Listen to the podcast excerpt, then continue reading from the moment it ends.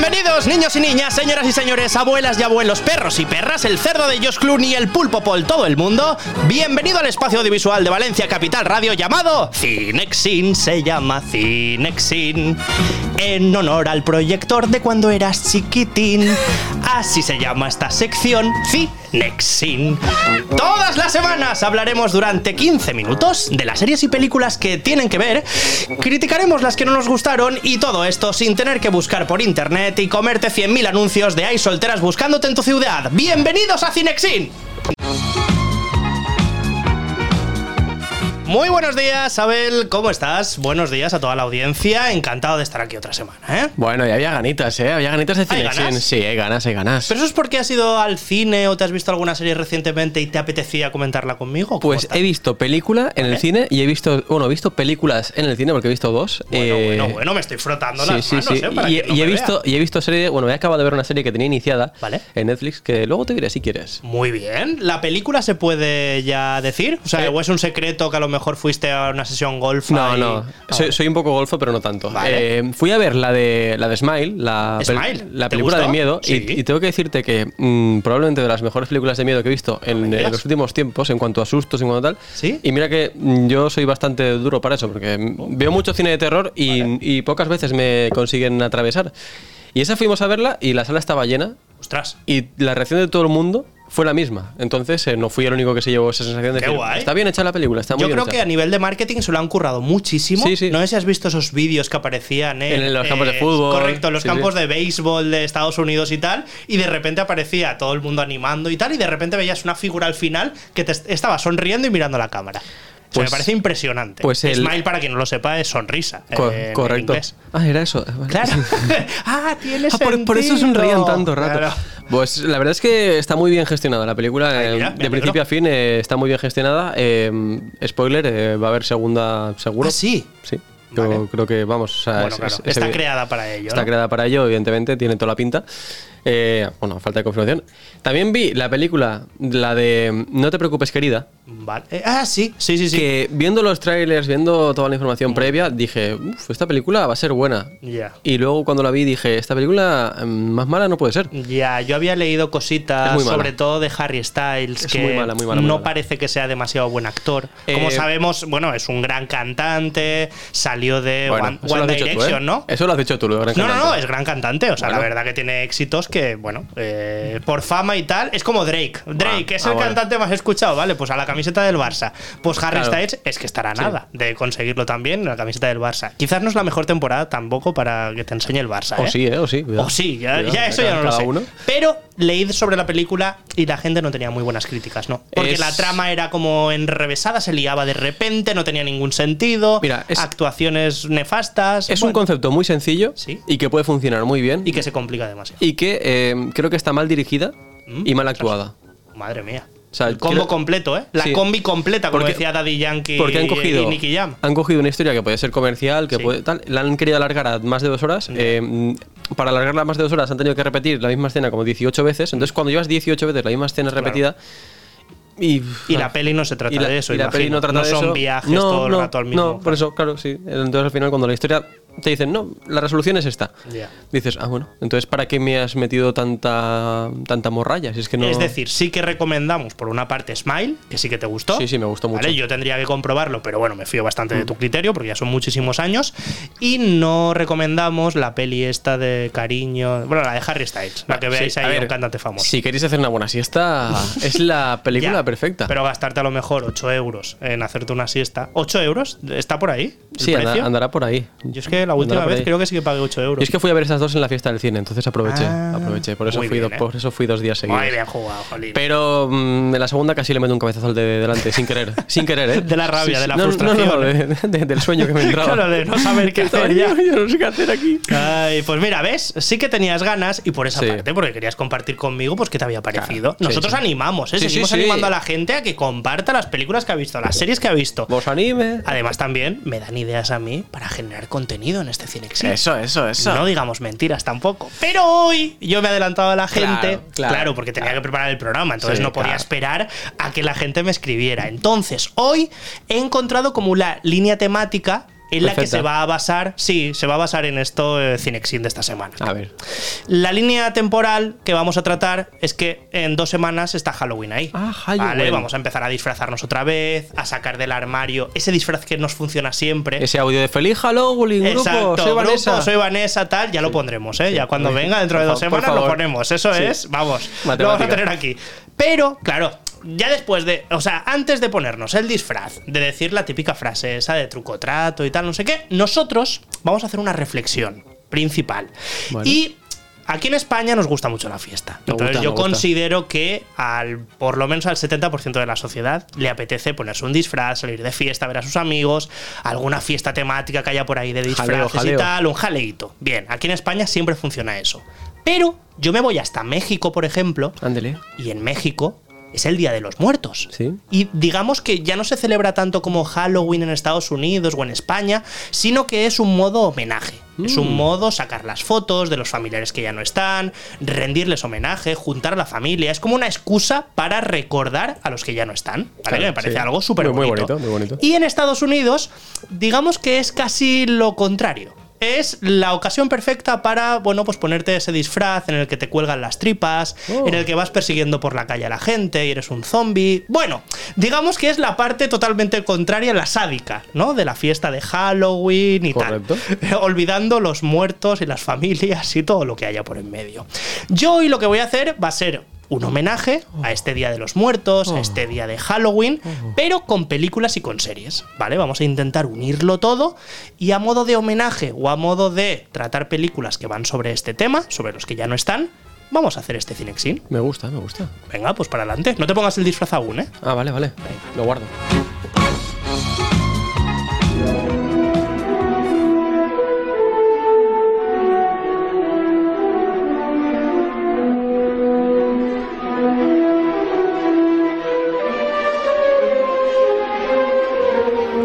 Bueno, pues empezamos hablando, y no podría ser de otra manera con esta melodía, de una triste noticia que ha sucedido la semana pasada y que los que nos consideramos fans de Harry Potter, la verdad es que, bueno, pues empañó y entristeció toda la semana pasada. Vaya, ¿Qué eh. ocurrió? Que es que nos enterábamos del fallecimiento de Robbie Coltrane. ¿Quién era Robbie Coltrane? Pues el actor que interpretaba al mítico Hagrid en Harry Potter. Era uno de mis personajes favoritos. Te lo Yo creo que de la mayoría sí.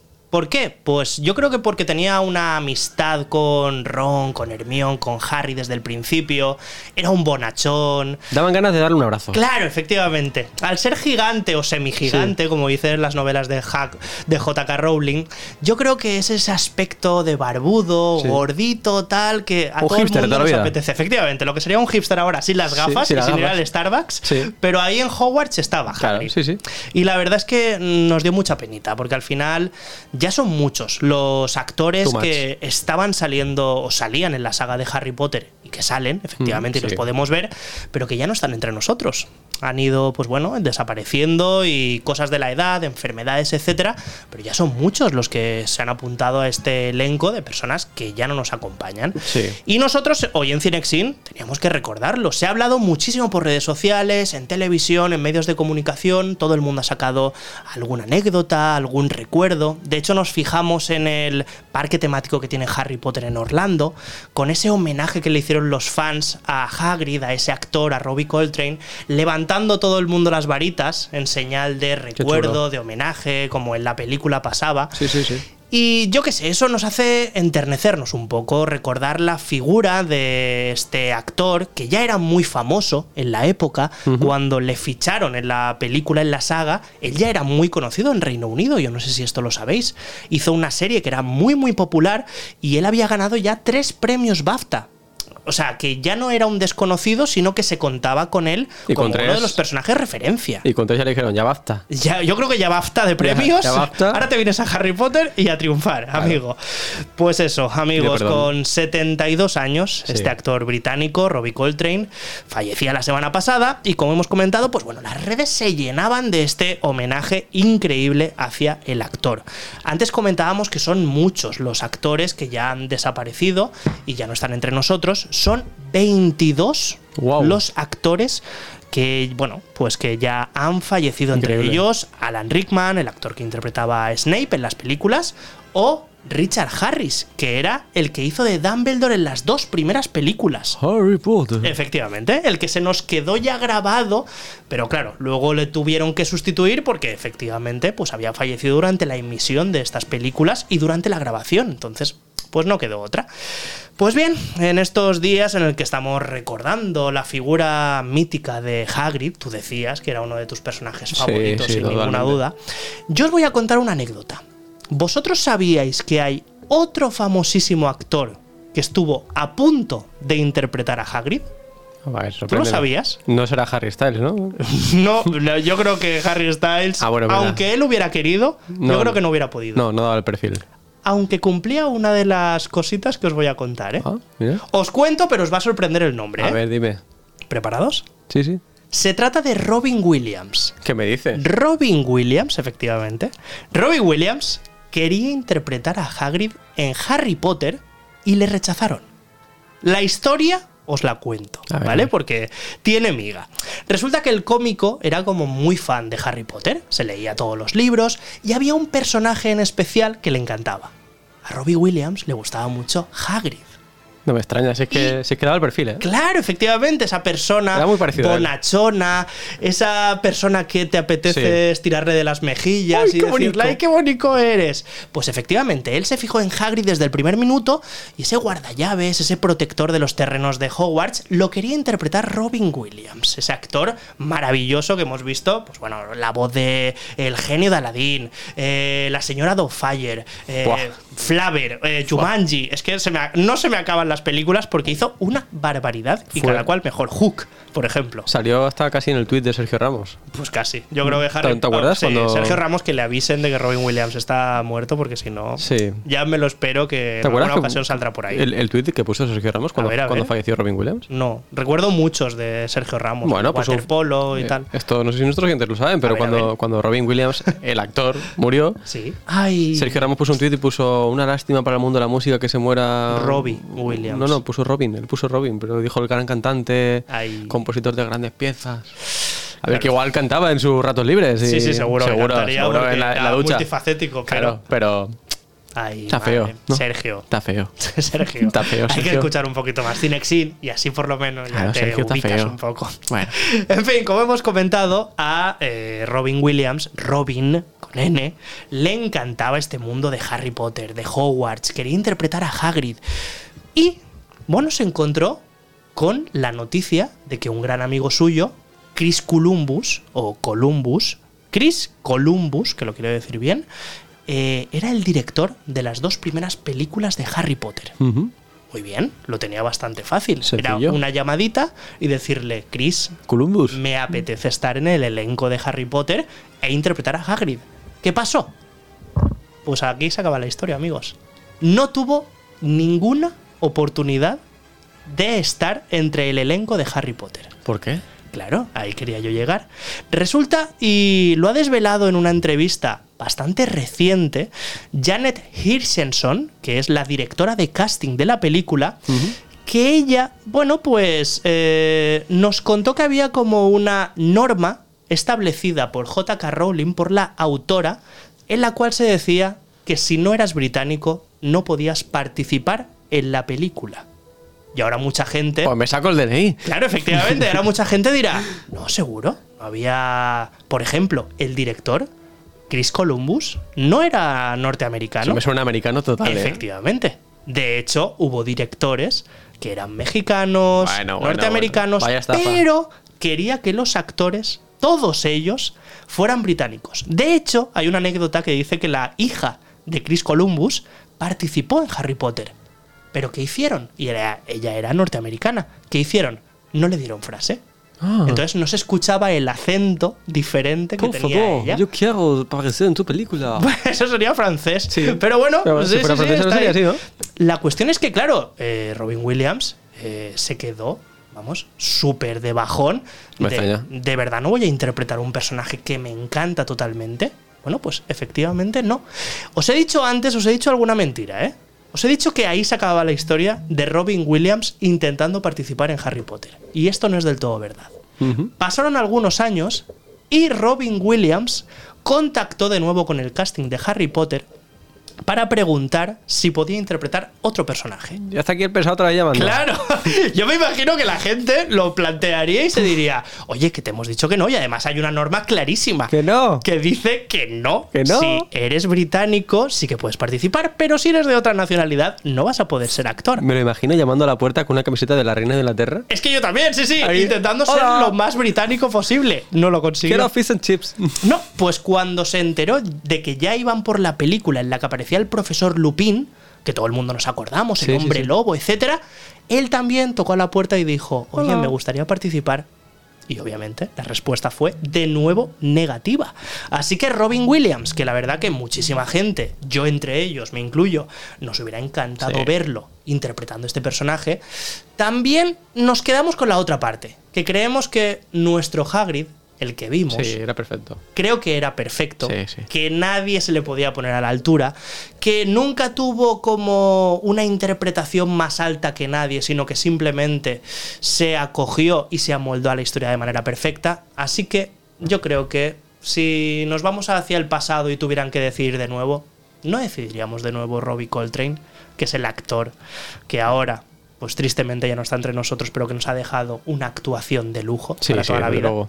Pues ahí queda. Y ahora Robin Williams lo vería como la mujer de Hagrid, disfrazado al rollo señor Dufire. Es que nos gustó mucho el señor Adolfo Es que ahí y lo vería. precisamente esa era la película que dirigía Chris Columbus. Ah. Entonces, claro, esa amistad. Claro, a lo mejor Chris ya dijo: No, es que yo si no es de mujer no lo veo. No lo veo.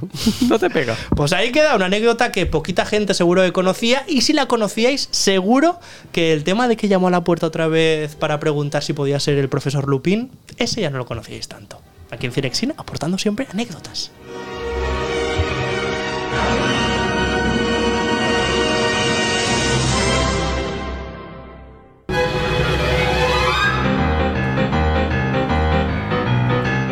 Bueno, pues hay que decir que hemos empezado mm, un poquito, como decíamos al principio, en el ambiente México, ¿no? Recordando, homenajeando, casi abrazando a esos que ya no están con nosotros, a esos que ya desaparecieron pero dejaron un legado súper importante.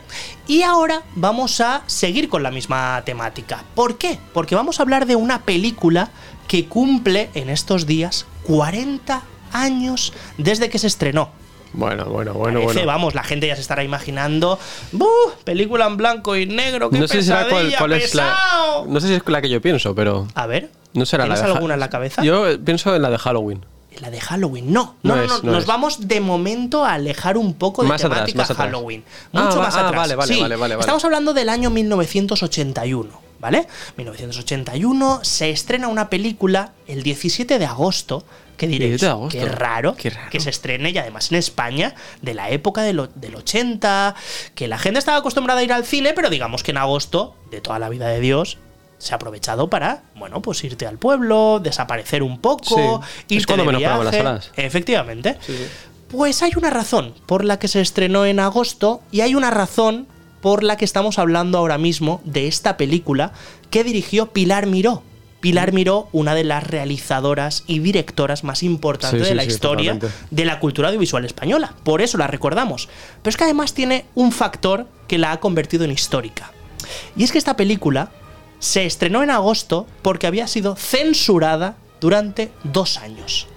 Y vosotros Ah, diréis, amigo. pero no me cuadra mucho, ¿no? Porque si ya Francisco Franco falleció, 75, Aún había y censura. luego ya, claro, digamos que 80. de alguna manera ya se empezaban a ver películas en la que las actrices ya estaban enseñando un poquito más, ¿no? Sí, esos años de así. apertura, esos años de intentar probar cosas diferentes, tanto en la música como en el cine, como en la cultura. Diréis, uy, qué extraño, ¿no? Que en el 79 se paralice una película por esto. ¿Qué ha pachado? Bueno, pues esta película se llama, yo creo que mucha gente la recordará, y ya no simplemente gente que vivía durante la época, sino gente que, bueno, ya tiene más mi edad, tu edad, etcétera, porque se estudia en universidades, y yo creo que ha quedado como un legado muy, muy importante, Abel. La película se llama Los Crímenes de Cuenca. No la he visto, me vas a matar. Pues tienes una oportunidad para verla, Sí, sí, porque sí, a Los. Crímenes de Cuenca está disponible en Amazon Prime y en Mm. Filmin. ¿Vale? Entonces, Amazon, tengo esta Amazon. película, ¿qué tiene de curioso? Para que de repente se le rechazara y se le censurara. Muy bien, pues esta película habla de un caso real en el que a dos personas se les acusó directamente, se les metió en el calabozo y de alguna manera se sobrepasaron con ellos para intentar sacarles información. ¿Se sobrepasaron qué quiere decir? Pues que le pegaron palos hasta que Le dejaron sin agua. intentaron, efectivamente, intentaron que hablaran y no fue así. Os cuento la historia porque además es un caso real. Y es que la cinta repasaba quizás uno de los casos más negros de la España de principios del siglo XX. Es decir, que no es un caso ni reciente para la época de 1980, sino que hablaba de un caso que había pasado a principios del siglo XX, en Qué curioso. 1910.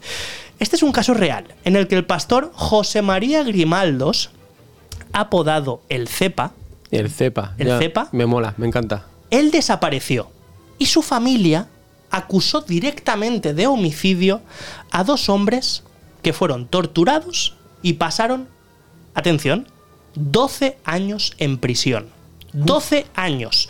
No os voy a contar el final, aunque es un caso que sí que es verdad que ha sucedido. Podéis buscar cualquier noticia y lo vais a encontrar totalmente explicado. No lo voy a hacer. Pero sí que deciros que se demostró al final en la sentencia que había sido un error judicial que estuvieran encarcelados durante 12 años y también se demostró que hubo negligencia policial al haber torturado a estos dos hombres.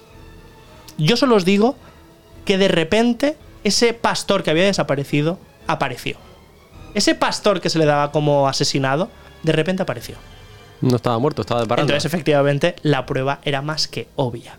¿Qué hizo Pilar Miró? Pues Pilar Miró lo que hizo fue hacer una película en la que la trama principal se basaba en los golpes que habían recibido estas personas que eran totalmente inocentes. Se basaba en esa negligencia policial que había estado presente más que nunca y en la que, mm, bueno, nosotros Sí. tenemos todo el mundo en la cabeza que todo el mundo somos inocentes mientras no se demuestre lo contrario. Pues efectivamente en este caso parecía que no era así. Claro. Y en 1980, 1979, es cuando se quiso eh, lanzar la película, bueno, pues la Guardia Civil eh, secuestró de alguna manera esta película para que no se emitiera y para que la gente no tuviera una opinión eh, contraria o equivocada hacia la Guardia Civil. Entonces, claro, estamos haciendo pues lo contrario y lo que hemos dicho siempre, cuando se secuestra un libro y cuando se habla de él por censura, efectivamente pasa el caso contrario, que la gente está más esperando a ver la película que otra cosa. Sí, y así sucedió. Dos años después, la comidilla era que se estrenaba y en 1981, aun siendo agosto, la gente se lanzó al cine y llegó a ser una de las películas que más recaudación obtuvo Me gusta eso. y todo el mundo se lanzó a ver la película. ¿Qué pasa? Que a día de hoy tenemos la oportunidad de ver la película, como te he dicho, en Amazon Prime la podemos sí, sí. ver. Los crímenes de Cuenca. Y además existe un documental que se llama Regresa el Cepa, apuntarla bien, Regresa el Cepa, que bueno, es dirigida por Víctor Matellano y está disponible en Netflix. Este documental es súper interesante porque tristemente no puedo hablar con Pilar Miró para que nos cuente todo lo que sucedió, porque como sabéis también desapareció, también falleció, pero se habla con los actores protagonistas, Ah, se habla con la gente que pudo ver la película, se habla con los medios de comunicación y cómo reaccionó la gente en esa época. O sea que es para no perdérselo este capítulo, bueno, un poquito negro de la España, tanto por la trama que se desenvuelve y que trata como este secuestro de esta película, pero que a día de hoy nos parece como un documento que tenemos que ver, que está Sí, en nuestro sí, sí. debe de tenemos que empaparnos de esta cultura española, que es que es lo que somos nosotros. Sí, sí, sí. A mí em, la trama y la historia me recuerda mucho a una película que también está basada en una historia real, que, os- que imagino que la habrás visto y si no la has visto te la recomiendo totalmente, que se llama En el nombre del padre. Sí, claro que la he visto. Sí, sí, sí. Y, que, tanto. bueno, que también pues eh, habla de, de una encarcelación de, de- En este caso es más heavy porque es una familia entera prácticamente la que Ahí va a la está. Y, en fin, y es una historia también dura. En, Ostras, en- en Irlanda, en Irlanda y en, bueno, es en, en Reino Unido. En Reino Unido, En efectivamente. Irlanda, con el tema de, de los conflictos que había con, con el grupo armado, este, Tal el- cual. el IRA y Sí, todo sí, esto. la IRA. Ujú. Y la verdad es que es muy similar en ese, en ese aspecto, porque es lo mismo, se encarceló, se, se torturó a estas Exacto. personas y bueno, pues luego se demostró que eran totalmente inocentes. Wow, es que se me pone el vello de punta, ¿eh? O sea, de, de pensar en que esto puede suceder y que obviamente todo el mundo tenemos Sí. errores y las ejecuciones a veces no son las mejores, pero en este caso, claro, una película que habla de algo que ya ha pasado Sí, y que además se pasado. reconoció que era algo que había sido, pues bueno, eh, un error. Obviamente, la película se tiene que mostrar porque Sí, es sí, algo sí. que presenta información incluso, ¿sabes? O sea, es, es para conocer la historia. En fin, que nosotros recordamos y aprovechamos este Cinexin basado en las personas que no están para recordar a la gran Pilar Miró y esta película que se hizo histórica por lo que trataba y por, bueno, pues lo que había pasado antes de que se estrenara.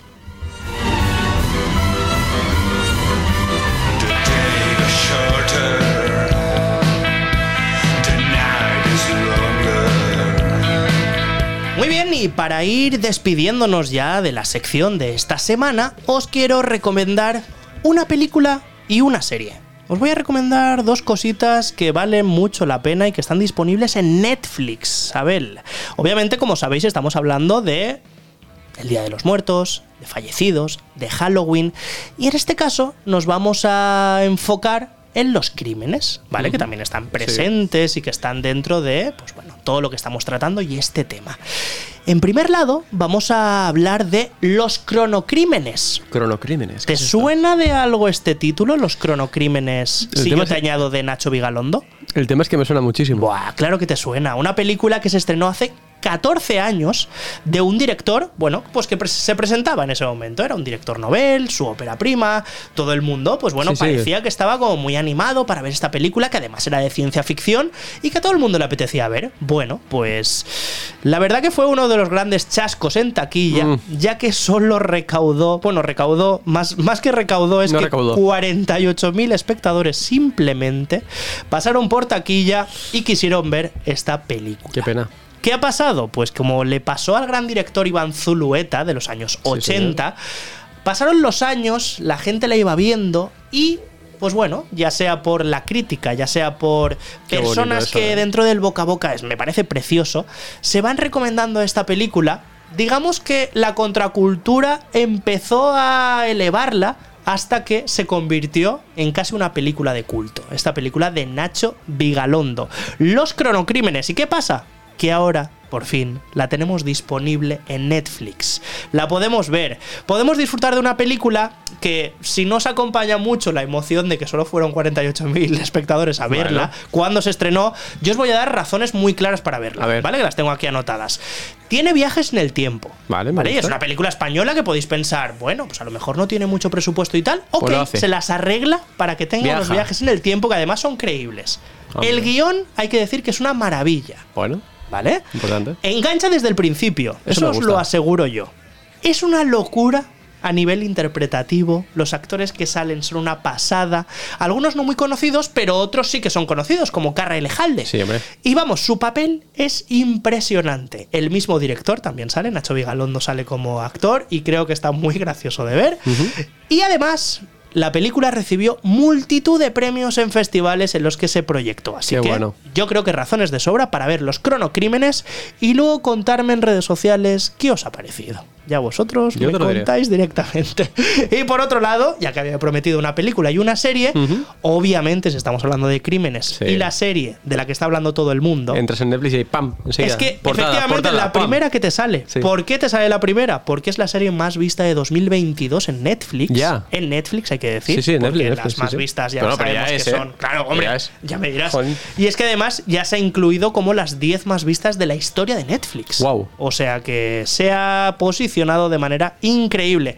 A mí particularmente, bueno, pues no dejan de salirme clips y de Por juicios lados. reales Sí, de sí, cuando sí. sucedió este caso con Jeffrey Dahmer, pero yo he de decir que solo he visto un capítulo. Yo no la he visto. Vale, entonces estamos más o menos la en quiero de empezar ahora, pero no la, no, la, no la he empezado todavía. Y el caso sí que lo conoces, Sí, que sí, era lo un conozco, asesino en serie, Sí, que iba buscando a sus víctimas, que les obligaba a ver ciertos vídeos. Bueno, Estaba chalado. efectivamente, está muy chalado. Estaba muy chalado. Yo os la recomiendo porque eh, soy de la opinión de que todo lo que son fenómenos audiovisuales hay que verlos. Hay que verlos y opinar. Y a partir de ahí decir, bueno, pues me gusta o no me gusta. Yo asumo que al ver solo un capítulo tampoco puedo opinar No. demasiado. Simplemente os la recomiendo porque la gente está hablando de ella y porque la interpretación del actor protagonista es increíble. Evan Peters está que se sale en Es esta actor, serie, ¿eh? según he leído en miles de críticos. Es muy buen actor. Evan. Peters es el que salía en American Horror History. Correcto. ¿no? De hecho, mucha gente se va a esa serie para decir, no, no, es que yo ya lo descubrí aquí Sí. y Y me parecía lo un actor brutal. increíble. Sí, sí. Pues efectivamente. Pues en este caso, creo que su papel más protagónico le aupa aún más y hace que, bueno, pues se explore todas las aristas de este personaje que, eh, bueno, pues existió que se le hizo un juicio increíble en el que ya se están recuperando clips, se está subiendo a internet, etcétera.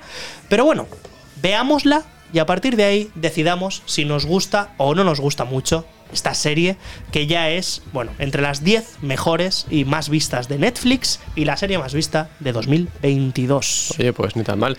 Yo también te había prometido una serie. Claro, dime. Eh, no sé si la has visto. A ver. La acabé justo, además, ayer. O sea, Venga, que te puedo... una sorpresa. Eh, es española. ¿Vale? Se llama Alma. No la he visto aún, no la he visto Pues aún. la terminé de ver ayer justo. Uf, pues me apetece mucho, ¿eh? Y tengo que decirte que para ser una, una producción española, que a veces se cuentan con poquito presupuesto, ya lo sabemos. No, y hay veces que no, ¿eh? En este caso no sé qué presupuesto tienen, pero la serie está muy bien llevada. Eh, y sobre todo lo importante es que en el primer capítulo ya empieza fuerte, ya empiezas diciendo, wow, quiero Wow. ver más, quiero ver más. ¿En quiero serio? más". Sí, y entonces, eh, no sé, acompaña de un buen ritmo y la historia me parece bastante interesante. Vale. Luego cada uno pues eh, le puede gustar o no gustar, porque al final es una temática también claro. de entre terror, eh, pues Bueno, fantasía. Viene al pelo para esta sección que estábamos haciendo hoy. Pero para esta época en la que estamos, eh, creo que es la serie ideal también. Alma, ¿eh? Alma. En Netflix. Sí, señor. Pues yo creo que hay más recomendaciones que os hemos dado hoy. Eh. Y bueno, y hemos recordado a ese Día de los Muertos, que yo creo que nos hemos quedado más en la parte de México, ¿no? Homenajeando, Sí, acordándonos. Yo creo que siempre vamos a tirar un poquito más hacia nuestros vecinos, hacia, bueno, más que vecinos, eh, los que compartimos sangre latina, ¿no? Con Mm. Ellos. Yo creo que siempre nos vamos a quedar en ese lado, más que Sí. tripas y disfraces y Bueno, tal. O, no, ya sabremos. Nosotros somos más sentimentales. Sí, eso es verdad. Tenemos, tenemos más corazón. Efectivamente. Pues bueno, no sabemos lo que nos deparará la semana que viene. Estaremos aquí, ¿no? Yo creo que sí. ¿Vendrás? Sí, hablaremos de más cositas. Pues te esperaremos, ¿eh? Con los brazos abiertos. Venga, un beso a todos.